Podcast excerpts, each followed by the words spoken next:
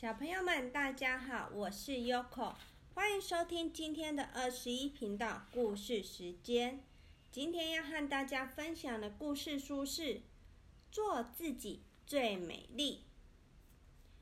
只要是在家里找不到的桌巾、围巾或毛衣，不用猜也知道它们都到哪里去了。一定是小丽又把它们拿来当装扮的道具。不管爸爸妈妈有多么着急、生气，小丽一点也不在意。只要能让她扮成小仙女、小公主，她才不理会别人有多么着急呢。但是这还不是唯一的问题。当小丽正打扮成小仙女时，用叫小丽做事的方法对她是一点都没有用。举个例子来说，小丽，帮妈妈拿副碗筷来。这时，如果小丽正好打扮成一个准备参加宴会的公主，要她立刻变回小丽帮忙拿碗筷。那是不可能的事。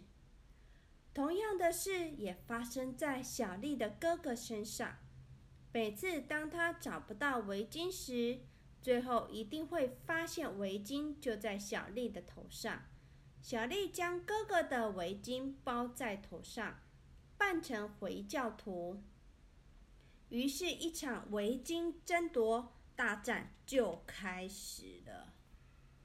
在学校里也一样，对小丽来说，外套绝对不会只是一件外套而已，它可以是一件披风、一件围裙、一顶帽子，或是一件裙子。就算小丽坐在教室里面，她的脑里也总是充满了各种想象。同学们也不知道为什么小丽会觉得。扮家家酒比打球、捉迷藏好玩，所以小丽常常自己一个人在操场上玩。有时候她也会和低年级的小朋友们一起玩，他们都被小丽编的故事哄得目瞪口呆。每天早上，小丽都会为了穿什么衣服而伤脑筋。最常发生的状况。就是她想穿的衣服，妈妈还没有洗，或是还没有烫。当妈妈带小丽去买衣服和鞋子时，嗯，一场大战又爆发了。如果鞋子上的条纹不是小丽喜欢的颜色，那么这双鞋子一定是双丑八怪鞋。要是妈妈买的不是小丽喜欢的裤子，她宁可不要。妈妈说：“来吧，小丽，你穿这些长裤都很好看哦。”小丽很坚持的说：“哼，可是下摆太宽了，穿起来一定很难看。”所以你们可以看得出。穿衣服对小丽来说是一个多么大的问题呀！她对所有的衣服都能挑出莫名其妙的怪毛病。小丽生日时，她的干妈送了她一条很漂亮的公主装。那天，她邀请了几位同学来参加她的庆生会。当大家看到穿公主装的小丽时，都说她好漂亮。小罗，那是小丽的同学。小罗抱怨地说：“哦，好无聊哦。”小丽说：“那我们来玩扮家家酒吧。”于是他们就翻箱倒柜，找出所有可以玩扮家家酒的东西。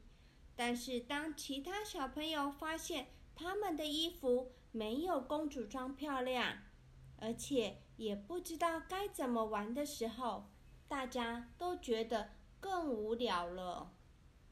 还好点心在这个时候送来了，正好可以避免发生一场大战。可是，小丽穿的是公主装，蓬蓬的，所以当其他人想再拿杯饮料或蛋糕的时候，很难不碰到小丽。果然，妮妮一不小心失去平衡，打翻了盘子，而蛋糕和饮料通通泼洒在小丽的裙子上。小丽急得大哭。她很心疼她的裙子，什么话也听不进去。她不听妮妮的道歉，也故意装作没听见小罗的话。这都是她的蓬蓬裙惹的祸，这场面真是一团乱。第二天到了学校，说不定你能猜到发生什么事情。没错。大家都不想跟小丽说话。要是你猜小丽觉得自己很委屈，不肯先开口说话，那么你也猜对了。回到家里，情况也差不多。小丽拉长了一张臭臭的脸，心情坏透了，连玩扮家家酒都不能引起她的兴趣了。她不再是小仙女或小公主，她什么都不是，她就是小丽。在学校里，小丽不再玩扮家家酒了，她总是站在一旁看其他同学玩游戏。看着看着，有时小丽也想加入他们呢。不过，小丽当然没有加入他们啊。或许。是因为她担心同学们不会接受她吧。不久后，小丽的同学们就注意到她不再玩扮家家酒了，也不再和低年级的小朋友们玩。她就像柱子一样，动也不动地看着同学，什么话也不说，偶尔流出悲伤的眼神。最后，妮妮。终于忍不住了，她拉拉小丽的衣袖说：“来嘛，小丽，跟我们一起玩球。”小丽没有拒绝，她的眼神中还闪烁着一点快乐的光芒。渐渐的，同学们都靠了过来，大家不知道说什么才好，不过他们脸上都是笑眯眯的。其实什么话都不必说，只要能一起玩就好。放学后，小丽什么话也都没有说。可是当妈妈叫小丽摆碗筷时，小丽立刻将碗筷摆好的时候，妈妈就知道一定发生了什么事了。小丽学到了一件事：真实的做自己。是一件很棒的事情，不过，这可不是说小丽就再也不玩扮家家酒了。现在她只有在演话剧的时候才会扮成其他人。于是小丽最会扮家家酒，所以演话剧所需要的服装当然都是由她负责设计的。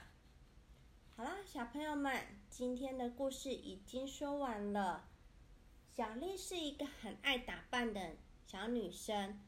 其实小女生大家也都很喜欢打扮啊，谁不喜欢当个漂漂亮亮的呢？Yoko 也很喜欢呐，Sophia 很喜欢呐。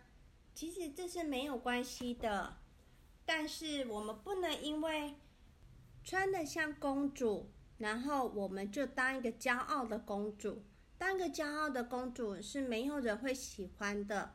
我们可以当个像白雪公主一样啊，很温柔，很爱唱歌，对大家都很好的。还有像哪一些公主啊？很多公主，她们都对身边的人啊都很好。我们可以当这种东公主，不可以当像刚刚小丽那种骄傲的公主。然后衣服呢？我们衣服脏了没关系，我们请爸爸妈妈把它洗干净，或者是自己可以学习呀，拿洗衣精啊，或者是洗衣服的香皂把它洗干净就好了。其实这没什么嘛，真的不会洗，那我们再把衣服拿拿去给那个专业的洗衣店洗，这样子就可以啦，没什么好生气的。如果你一生气把朋友给吓跑了，那再也就没有人要跟你玩了，那就很糟糕了。好啦，今天的故事已经说完喽，那就祝你们有个美梦喽，拜拜。